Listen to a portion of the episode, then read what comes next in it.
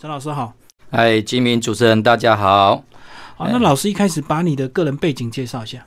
哎，各位听众，呃，大家好，很高兴我们今天来到了汉声广播电台的啊，这个是呃这个节目，介绍我最近出版的一本叫做《人性越界》啊，一个小标题叫做《犯罪心理解剖书》啊。哦，那这本书是这样子啊，因为我在学校玄奘大学工作，教的就是犯罪心理学跟犯罪相关的。课程啦，那但是啊，我每个礼拜都会到呃看守所或监狱去哦，做一些受刑人的辅导，尤其是比较重刑犯。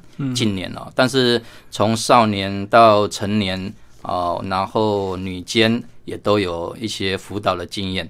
所以这个工作二十几年了，那所以促成我写这本书的原因也在于，我希望将这一本看起来这种题目应该都是硬邦邦的题目，但是我觉得近几年台湾社会治安，呃，可能让大家感觉到有点可能恶化，我是觉得不安啊，那也降低我们民众的生活的幸福感。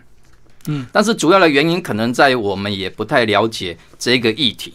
所以造成一些恐惧啊。如果从心理学来说了哦，那如果能够让大家一般民众能够更理解他，而不是只有在监狱里面，反正关进去，钥匙丢掉，反正他们过怎么样我们不管。所以我写的这本书是用比较平易的写平易的手法，比较易懂的手法，没有像教科书这么硬邦邦，但是它也是介于。诶，很多的学生或是你对犯罪心理学有兴趣，也都是可以阅读的专业书籍了啊。但是这本是一个非常好的科普书。那我有三大部分呢，cover 在这个书里面。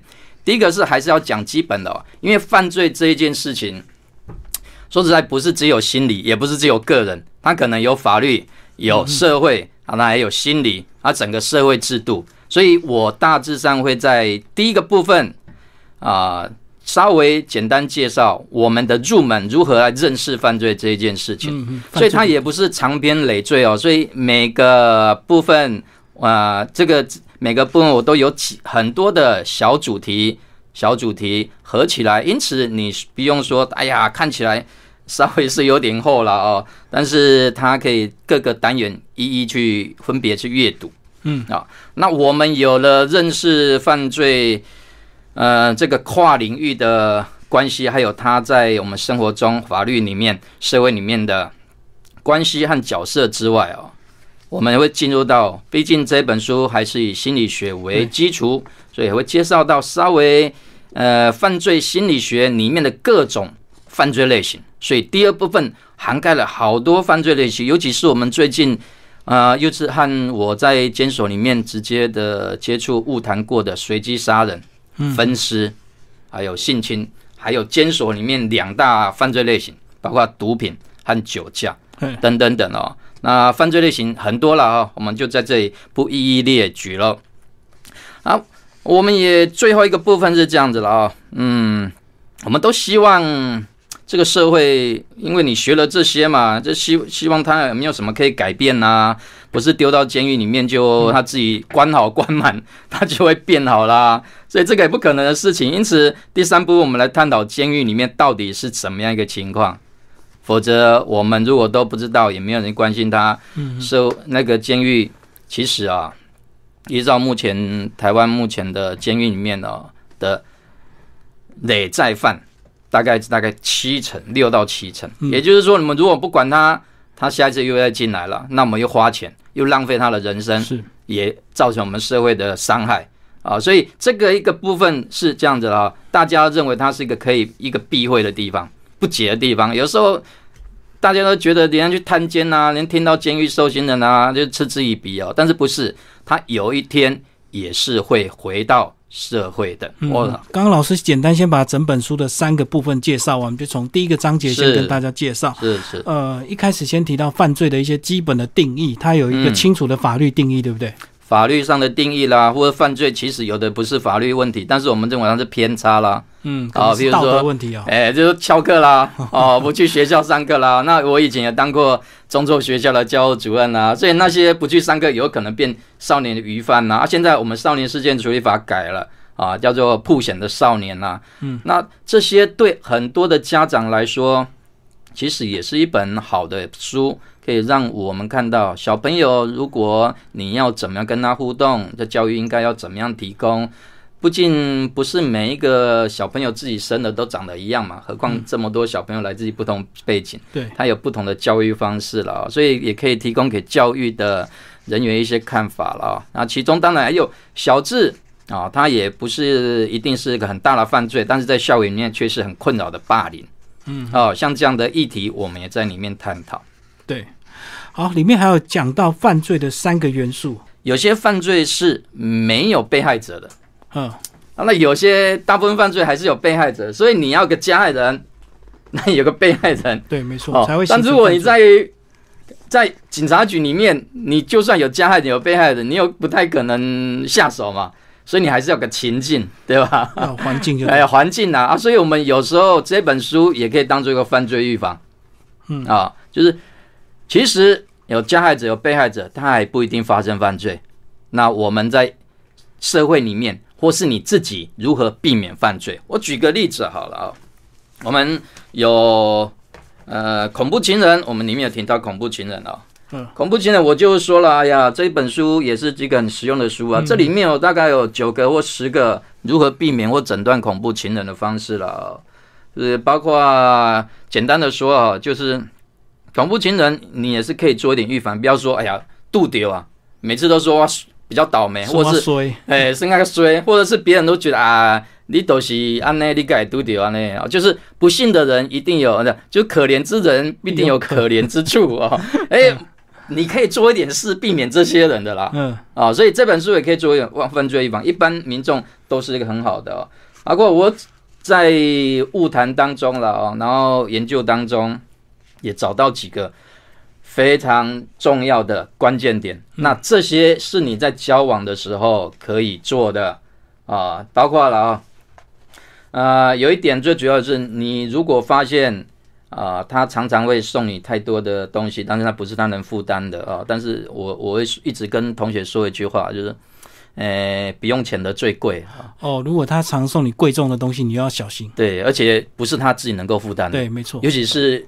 恐怖情人常常发生在二三十岁的这个族群身上。嗯，啊，那你也知道，他每天如果生活中只有你，你可以当做是你是公主，没错啦。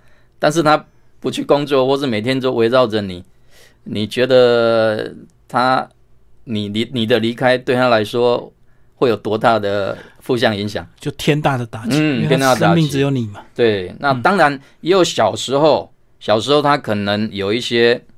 不幸的儿童成长经验，怎么说呢？我发现哦，访谈里面发现有很多的不幸儿童成长经验，总总是要有一种归属感嘛？嗯，他在儿童时期没有办法得到了归属感或安全，哎，有一天发现你可以给他，然后他会说：“哎呀，我你就是我那一个要跟你，或是我要去重建我的家庭，或是我梦想中的家庭，那个人就是你啦。”哦，他可能对你很好啊，因为他。好像是汪洋中的一个浮木一样，他小时候没有办法满足或得到，他现在哎找到了，就是你，好对你很好啦，也把你当公主啊，但是呃偶尔可能脾气不好啊，但是你今天说要走啊，你就是同就是意味着你再把他推回儿童时期那个深渊了，推回他的创伤，哎创伤啊，你你你就想想看哦，他能够接受吗？嗯，哦啊，他也对你很好，你也可能把他当工具人，对吧？一直在利用他，在利用他 啊，所以算一算，有时候你说了，哎呀，三百六十五天，他三百六十天对我像公主一样，哎，但是五天会拿大叉电锅砸你，嗯嗯嗯，啊，他但是他没有跟你说那五天是哪五天哦，啊啊，那五天可能就要住院了哈，哎，你想想啊，如果是你哦，经济数学你学一学。三百六十五，然后三百六十天过得还像公主，只有五天住院，哎，你算算还不错，投保率还不错，嗯，哦，啊，我只能说，哎，就厚礼了，但是那五天可能是非死即伤，重伤。啊，他有时候脾气也不稳定啊，啊，想说你要离开我，就从二楼跳到五楼给你看呐，啊，那你说，哎呀，我做妈做啊，就应该要拯救这样的男人。诶，还是不要了哦，命还是比较重要了。但是其实很多东西，你可以在交往的过程中去可以去判断，判断，嗯，这个不是说运气的问题，有的时候你可以做点什么，对。让你避免遇到这一群人。老师里面有讲到还有酗酒跟药物问题，对不对？哎，也可能加速啊，因为酗酒毕竟我们人能够理性上清醒的时候是控制可以控制自己的。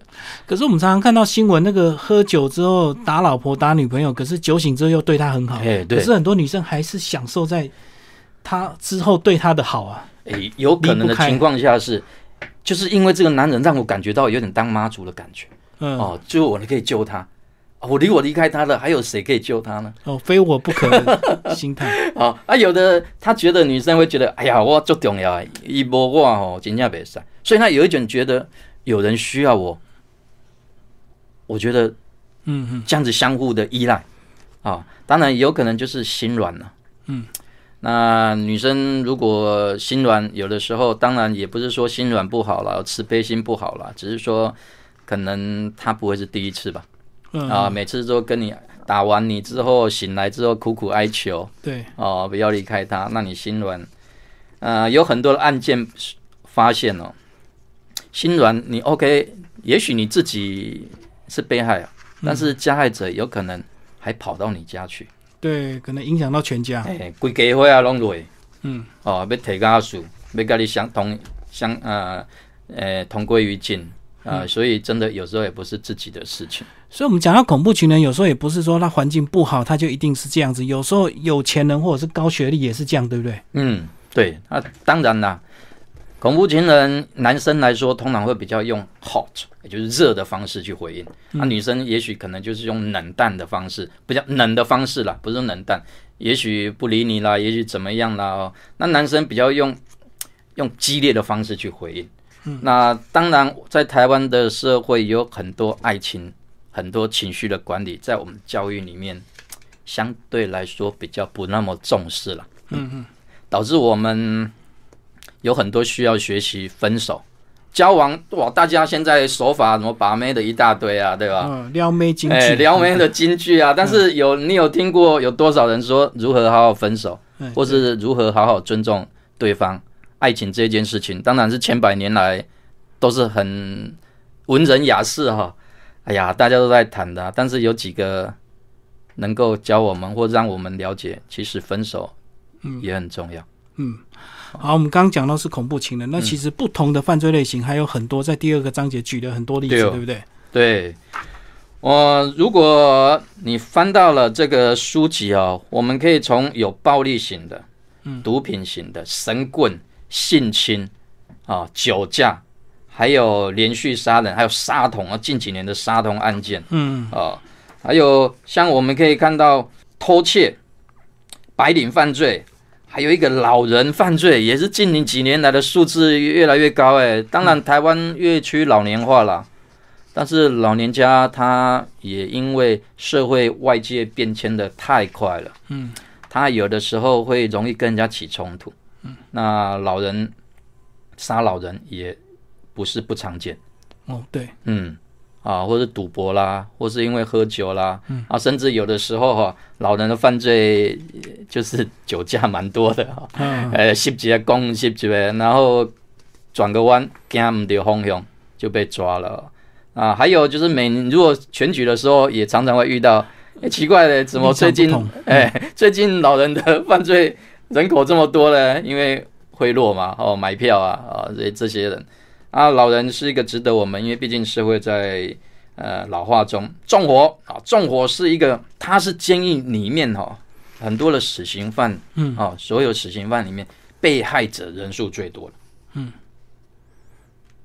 纵火是一个你当很多人哦，很多人都觉得纵火犯不是那种恶劣，不是那种凶凶神恶煞、赤龙赤凤，但是他只要否一放下去，水火无情。对，多少被害人都有可能。嗯，台湾有台湾那个呃很多的饭店呐、哦，像最近我看到的一个电视，就二十几年前呢，地台哪个地方帝王饭店呢，也是烧了二十几个、三十几个，哦，近几年也都是烧了六个、七个，啊，甚至比我们看到的随机杀人犯造成的被害者还要多，对，哦，嗯，啊，这个也是呃有它独特的心理特征。老师要不要讲一下这个、嗯呃邓如文的这个杀夫杀夫案你特别把这个例子拿出来做解读，对不对？家暴案件是一个我们值得社会去，以前就是法不入家门啊，还有领导的，就你去报案，你去报案，警察还说，哎呀，拍谁？哦，这个我们也不好方便管，因为家家有本难念的经嘛。对对，但是家暴防治法在亚洲我们通过了第一个，哦，当然他要拜这个不幸的案件之次了。嗯，邓如文就是在十六岁、十五六岁未成年的时候，被一个啊、地方的啊、恶霸嗯性侵害了。在那个年代啊，被性侵不是一个名誉的事情，所以他就威胁他：你这个歹籍如果传出去，你以后也不会嫁个什么，人家也不要你了、啊。然后威胁利诱下，就嫁给了性侵害犯。啊，但是以为啊，嫁了他有个家庭之后，他就会改变嘛。但是人性会改变吗？就好像我们这本书《人性越界》哈，这个作为标题啊，人性会不会改变？难说了。然后当然，不幸的案件又发生在邓如人身上。他婚姻后，婚后变本加厉，有了小孩，想说有一个小孩子应该会改变吧。以前的人哦，查甫人嘛，像家庭都是啊，有个孩子应该会改变嘛，啊，男生应该会变得有责任吧。嗯对，哦，但是酒也照喝，老婆也到照打，他的小孩子还把他放进洗衣机里面去搅，嗯，哦，还放上车顶，然后猛也油门一加，让从车顶滚下来，摔下来，哎、嗯。啊，没有怎么办？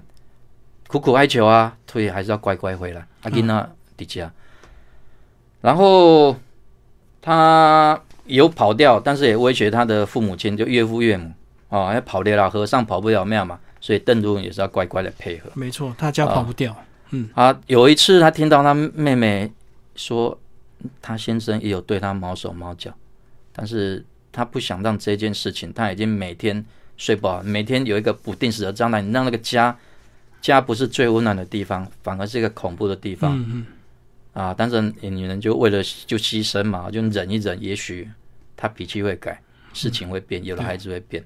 她说她妹妹跟她说，她有对她意图不轨，但是她觉得这样子下去，连妹妹也拖了一样。嗯嗯，好，所以她怎么办呢？趁一次她喝酒醉了，就下手杀了他。这件事情刚开始的时候，社会也没有太多舆论的压力哦。啊，大家那时候报纸只出现在一角小小的角落，没有人知道啊。后来经过妇女团体的催生、协助、呼吁，社会才慢慢重视啊。后来判了大概有一两呃三年左右，服刑大概一年多左右，嗯，出狱。那也催生了我们亚洲第一部家暴防治法。嗯嗯，好，这次案件是一个里程碑啦，当然也是一个不幸的事件，让我们社会重视。所以，我们有的法律是这样啊，从上而下就定一个法律，然后去推行。但是这个是很从下，就是社会团体、人民去呼吁政府应该要制定一个专法，嗯嗯，特别保护。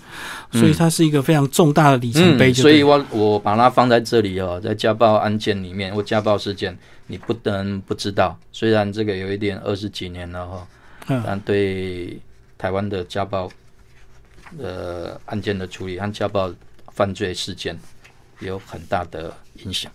好，那另外还有一些毒品的问题，老师跟我们讲一下这个毒品的问题啊。毒品嗯好像是越来越严重，而且这个很多毒贩都会利用校园去做所谓的直销、行销，对不对？所以，呃，毒品甚至他们还会包覆成糖果的样子，是引诱一些人误食，嗯然后从此这样上了毒瘾。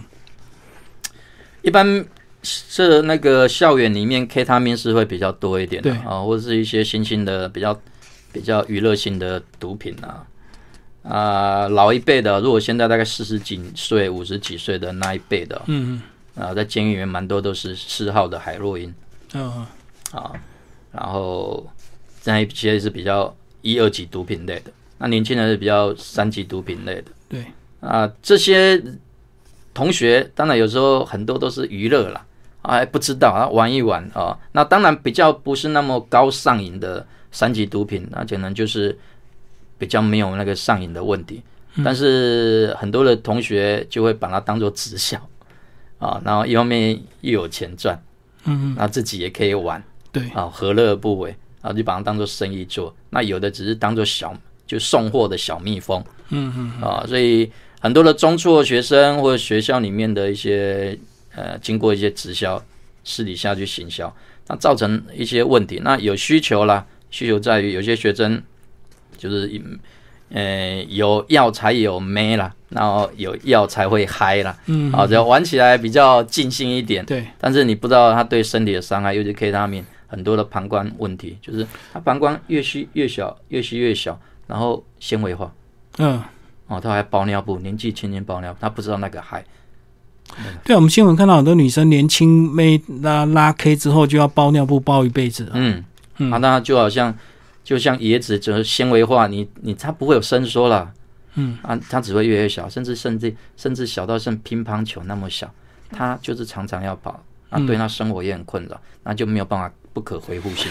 所以他随时都想尿，就最后就是要包包尿布就对，对，但是那我们这个犯罪行为，有的我有看到里面有分享一个哈、游民啊，啊，那有人说呀，游民跟犯罪，我们是不是在歧视游游民，就觉得他们好像犯罪人哦？不是啦，不是。我的意思是说，我在里面遇到有一些游民哦，我们都称为他叫公园帮啦，嗯，公帮，自己成一帮，公园就是睡在公园的。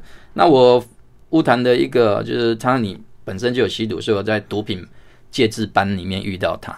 后来他出狱后的一年，我又追踪访谈，嗯，大概有四到五次的访谈。那我看到的是他大概五十几岁，双北市登记有案的游民，他是真的登记有案的游民。他也有想改变啊，他是属于他自称自己是流浪汉，啊，就是流浪不是游民，因为游民对他来说是那种不吃啊，没有好手好脚不唔偷谈的啦。但是他会偶尔去打工，他也努力找工作。但是社会毕竟对他这样子的没有太多技术老技术能力的人，有太少的机会，而且，工作环境也不友善啊。他能找到的，就是可能会遇到那些人，常常会出问题。嗯，然后有人有些吸毒犯就会来找他啦。对，因为总是投靠嘛，啊，他想说他做了一点工，然后租了房子，结果都是那些人来靠投靠，就是不是好朋友，都是那些朋友。嗯嗯，久而久之，他也被拖下去了，所以他也很感慨啦，说他也很想改变他，但是社会也不一定有这么多人愿意给他们机会。嗯嗯，所以他是属于那种边缘，哦，随时出去之后也可能掉下来。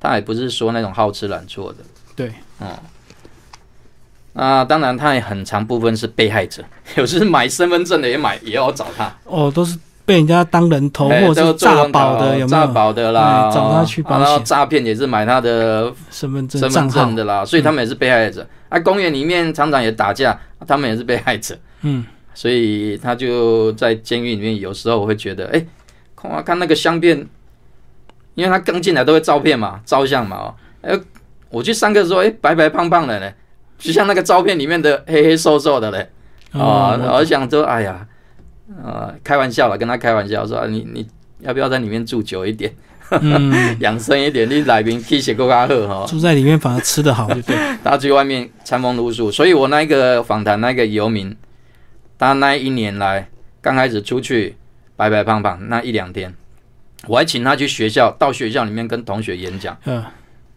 一个月不用到一个月，又黑又瘦了，又变回去又。变回去了。嗯，而且很多这个社会局也会介入安置他们一些游游民收容所，可是他们都待不住，对不对？对对，游民来说，主游啊，哎，自由了。那当然，有些的生活形态，他也不太愿意被人家管，对，也不愿意改变。嗯哦，然后他因为毕竟那个地方你总是要来，我给你资源，那你要做某些的回应，嗯，哦，应应或是有规矩啊工作，嗯，哦，你要去找啊，比较积极。啊，对有些人来说，他觉得他的生命生活就是习惯这样子了。那有一些问题是像校园霸凌的问题，有时候他这个霸凌就介于犯罪跟没有犯罪之间，对不对？就是嗯到底什么样严重，动手才叫犯罪。那如果没有动手，精神霸凌算不算？霸凌有很多种啊，那有的是性霸凌、网络霸凌，对，也就是我们偏的肢体霸凌。当然有的排挤也算是霸凌，嗯，言语也算是霸凌啊。那有很多是我们网络上的霸凌或肢体霸凌哦，就是会这样的啦，已经超过了像是民民法或者刑法，他已经动手造成伤害。嗯。啊，甚至的霸凌有时候更严重的，变成一种性侵害。嗯嗯，啊，比如说玩乐然后阿鲁巴，然后怎么样啊，对。就有些会严重到性侵害，所以有些已经超乎了我们认为的只是一个简单的同学之间的冲突。嗯嗯。啊，这些你不要同学不要以为啊，就开开玩笑嘛，啊，动动手摸摸一下嘛，无伤大雅，不是的，那已经涉及到一些刑法的议题，嗯，哦，甚至在网络散播某些的图片。性霸凌，比如说，哎呀，我跟他怎么样上过床，或者怎么的，分手之后就乱传，对，乱传、哦，那你要散播一些呃，就是呃非法的一些电子资料。好、那我们也谈了不少哦，就在教育里面啊，或正式的场合，学校里面也太多也在宣导霸凌。嗯，那这本书啊，有一个地方可能比较特别，是希望跟大家讨论的地方是，嗯，除了学校如何预防霸凌，学校老师应该要做的就是要营造一个友善的学习环境，嗯嗯这是老师该做的。对，因此，如果学校都不能营造友善的环境，然后人家都已经带刀带枪了，你还期待说学生自己要去或家长自己要去对抗他们，我觉得太难，太强人所难。嗯，啊，那因此，如果是这样严重的程度，那个应该是警察局的事，对，应该是学校的事，应该是老师的事，我们不能把责任推给学生。嗯啊，但是学生还是可以自己做点什么事了啊、所以我在这里啊就有一些建议了啊、嗯，有的时候我们会觉得为什么莫名其妙被霸凌，转到哪个学校都一样被霸凌，嗯，一直重演，一直重演。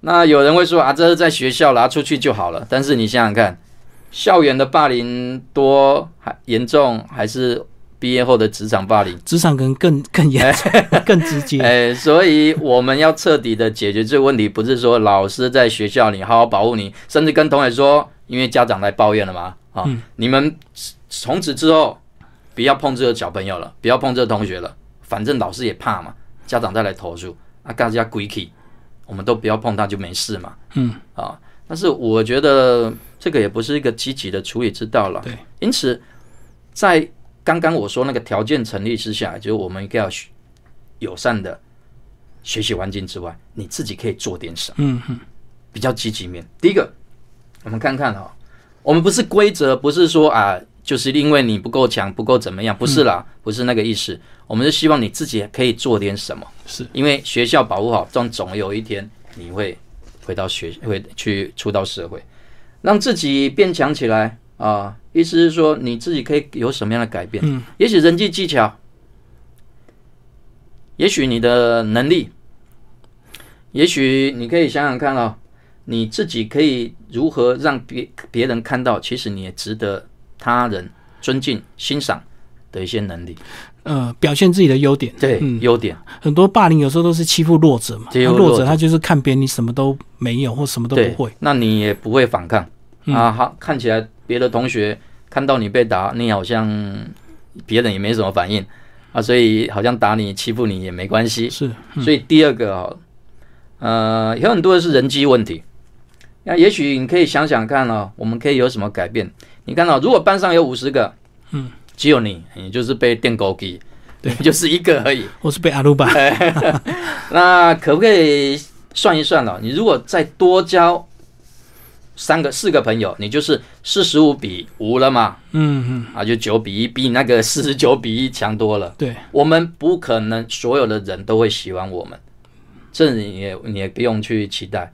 但是我们总是可以找到几个朋友，那这样就是要靠你的一些能力。也许你真的有些事情是可以学人际技巧。嗯，你可以看到，这时候你是九比一了，不像以之前的四十九比一。对，哦，那你多交朋友，不是说结盟，但是你可以让别人知道你是也有朋友的。你是有朋友的，所以别人就比较不会欺负你。嗯，那当然，其他朋友当你被有有什么委屈的时候，他也可能站在你这一边对，帮你，你会感觉到世界上还是有人挺你的啊啊。第三个就是我们人生总是有很多经验嘛，啊，看到洪水猛兽我们会闪嘛，对，那 有些人生经验就是你会把修就越来越好一点。有些人你觉得我在这这辈子不会跟他有什么交集，我也不想跟他有交集。嗯，那跟他在一起可能就是一个相对来说对你是个威胁的。对，那我们很多的能力就是看到某些事情人，我们可以闪就闪，嗯，因为就算是专家，他也不一定应付得来你面对的那个困境。没错，所以能闪就闪。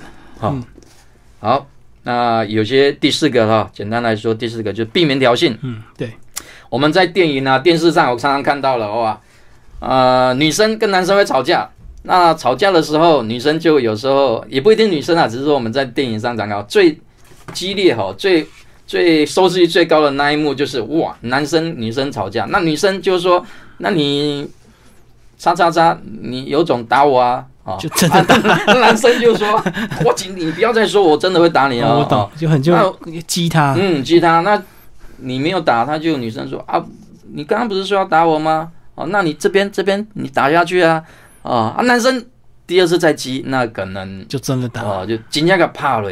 打下去之后，女生说 你紧张个我怕啊，你真搞我怕啊。我们不是说偷陪你啦，就是说有的时候我们不知道有没有人的下限在哪里。对，不要挑衅就对。嗯，那你下限，有人就修下限给你看。对，好、那犯罪学、犯罪心理学里面，我们现在有很多人会抢当啊，或是有一些反社会人格啦，嗯，哦，甚至抢当一些啊，把自己当做是被害者了。对，啊，所以在很多的社会，我们生活中也常常看到很多人抢抢着要当被害者。嗯，呃，当被害者有很多的好处啊，有人同情，有人帮忙。哎，然后你就自认为永远就是对的啊，就是得理不饶人嘛。嗯，啊啊，这些犯罪呃，在我们的书里面呢、都会有很简单的很文字介绍。嗯啊啊，我们第三部分就在监狱里面了。对，讲到监狱，嗯，嗯，监狱有讲到这个 受刑人最怕的事，以及哎监狱最怕的三个事，我觉得蛮好玩。其实老师写这本书 看起来题目很严谨，可是其实蛮幽默的。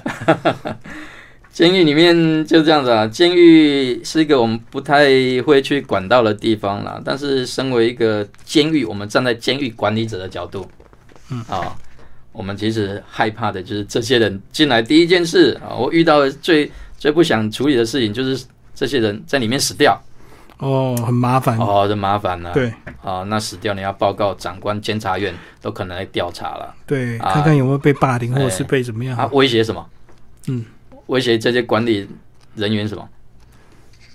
升官对对对对，没错。啊，升官啊，然后死掉。那当然，我们都不希望这个是个憾事，遗憾的事对，啊。这些人会死掉，原因也很多种。那如果外界不理解，那都会把它归咎于监狱管理管理不当。嗯，管理不当的问题。啊，第二个就是台湾相对来说好，但是也曾经发生了几件监狱暴动的事嘛。嗯嗯，哦，几年前高雄大寮监狱也有假持，甚至典狱长、管理人员的事嘛，最后以自杀嗯嗯，作为了结嘛。所以会会会卡死，应该是受到很大的委屈，对不对？应该是被管理人员欺负到一个程度，才会这么激烈的反抗。也有可能是这样子啊，但是也有可能就是现在我们的刑事政策嗯越来越严格啊、我们你监狱里面有好多好多的高比例哦，那个刑期都已经高到他这辈子不太可能出来了哦，所以他已经绝望，就放手一搏，就对。啊，有边有机会啊哎哎，哎啊，如果不拼就是老死在里面。对哦，那怎么办？就是拼嘛，拼不过，十八年后还是一条好汉呢、对，啊。拼过了，就这辈子还是有个机会啊。嗯，好那当然，一般民众会觉得、哦、这个眼不见为净，然后乱世用重点，嗯，所以我们会一直一直来加重刑期。但是你不知道是监狱里面关了好多这些人，那我们如何取得一个社会跟跟刑法就是这种平衡啊、哦？嗯嗯，这是我们值得我们社会去谈的。但是乱掉有可能就是刚刚主任也说的啦，就管理方可能不公平或不当。嗯，那当然也有整个刑事侦测的压力，那也有可能就是某些人因为长期的关押，没错，造成精神上的失失控，或是已经失序了。嗯，然后当然也有可能家里出了问题，他没有办法解决。对，啊。然后同学之间也有可能会欺负啊，当然这个都是有可能的。但是只要是暴动，这个都会影响啊监所的，或是我们对监所的期待了。没错，好，所以你走进监狱，如果有你有机会去监狱参观哦，你会看到有挂一个时钟，那个时钟就好像当兵哦。我们当兵的时候，距离上一次重大事件已经有多久了？几天，哦，几天了，已经这么久，所以他们也挂在监狱里面哦，哦，所以他们也是非常重视这个重大事件的发生啊啊，再来就是也让监狱没面子跑掉对，啊，这三件事。那你这讲一讲啊，这三件事好像看起来跟监狱我们期待监狱里面应该要去教化他们，好像没什么关系耶。嗯，我们期待监狱是这样的啊，总是有教化功能嘛，对，所以监狱有两个标语，左边就是戒护第一，右边呢就叫教化为先。嗯哼，嗯，到底是哪一个字比较重要？对一个是第一，一个是我先嗯，啊。如果是管理人员，我当然是介入啦，这三个不要发生，没错没错，对吧？啊，什么改有没有改变？诶、相对来说可能比较，平安没事就好了，不用教化了，我教话说实在，这种人性工程，你我靠这么多资源都尬不来啊。对啊，什么到监狱来教化很难哦，嗯，那另外还讲到受刑人最怕的三件事：嗯。摸钱、摸亲家，够破病，破病哦，哎，监狱也是要花钱的哦。哦，被对，关他卫生纸、牙膏、牙刷、内衣、吃东西都是要花钱的，嗯，而不像我们说去讲边钱牢饭，建议只提供你基本三餐，三餐。嗯，哦啊，基本的什么，没钱怎么办？你去那边工厂下工厂，一个月赚一个月哦，每天工作六七个小时哦，你要下工厂工作嘛，一个月甚至有的领领不到那个可以买一件内裤的钱。哦，是物资太高，哦，也就是一几百块，嗯，他连基本生活都没有。嗯那你总是要买洗发精，买什么买什么嘛。家人如果也没有办法接济怎么办？嗯就是你只有靠同同学了。嗯同学，你要人家也不是白给你的，你拿了钱或是接济你，你要做出一些回馈。没错啊，，嗯，那监狱没有其他赚钱的管道了。你可以想想看哦，这些人有的时候是诈欺，有的是在外面当大哥，他挥霍挥金如土，在里面连几百块拿不出来，嗯，啊，人人就会耻笑他。没错，没亲人就是意思说没有人来看你，没有人来接近，没有资源。监狱是一个比资源的地方，你没资源嘛，没资源你就卡巴给了，就鼻子要摸一摸。对。啊。那当然也没有亲人支持那种心理的支持，对，那个在漫漫的长日下嗯嗯嗯，如何度过。是啊，哦，那有时候你家人来，还可以拿个会客菜来，有思乡之情。啊。生病呢，生病也是要钱哦，挂号。嗯，虽然他们不用交健保，但是你知道吗？在里面生病的，要什么时候可以吃什么药，什么时候可以出来就医什么的，那个都不是你能控制的。尤其是夏天啊，最近天气比较凉一点，夏天很多的皮肤问题啦，嗯嗯，啊，那个有时候我们知道啊养起来不是不会出面，但是养起来要真的是要人命对，啊。那生病有很多重大的疾病，你就必须要外移。那你在这里如果平安没事是没问题，但是生病了，有时候不是像外面就医这么方便。好，那后面还有提到一些特殊监狱，老师要不要稍微提一下？包括有所谓的女子监狱啊，嗯，女子监狱有一个非常独特的模式啦。想说，哎呀，跟男生不是都差不多吗？那女生，呃，台湾每年大概同一个时间有二三十位小朋友跟妈妈一起关，哦，因为怀孕小孩的关系，或者是小孩没人照顾没人，照顾就一定要带进去，啊。嗯那到两岁甚至到三岁，所以里面是比较人性化嗯，相对来说比较温馨一点哦，啊。但是女子监狱还是监狱呀。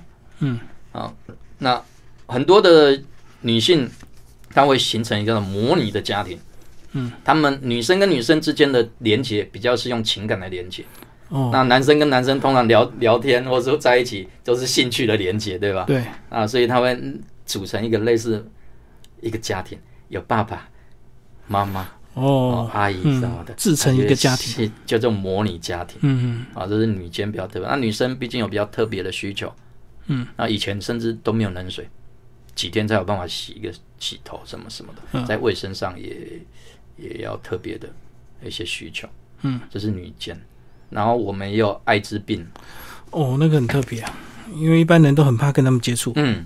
嗯，在监狱里面，其他受刑人也怕啊，对，所以他们就自己独立就，自行成一个城堡中的城堡啦。嗯嗯嗯，所以他已经监狱已经是围墙了，然后他们又在围墙的小围墙里面，嗯。啊，所以他们想说我在外面被人家知道都会被歧视啊，被排挤、啊想不到在里面还是一样，一样啊，对，啊，命运也一样，所以他们又更只能在更小的空间，也不能去工厂，嗯，不能跟其他受刑人混在一起，所以那个日子大概很多时间都在自己小小的牢房里面度过。嗯嗯，那其实，如果你有我们有那个正确的艾滋病的概念啊，都知道现在艾滋已经是一个慢性病了嗯嗯，哦，它也不像我们以为怎样就可以传染的，但是毕竟我们太多不了解。对啊对啊，嗯，嗯，好，今天非常谢谢我们陈家老师为大家介绍新书《人性越界》，然后和平国际出版，谢谢。是好，谢谢主持人，谢谢大谢谢大家，拜拜。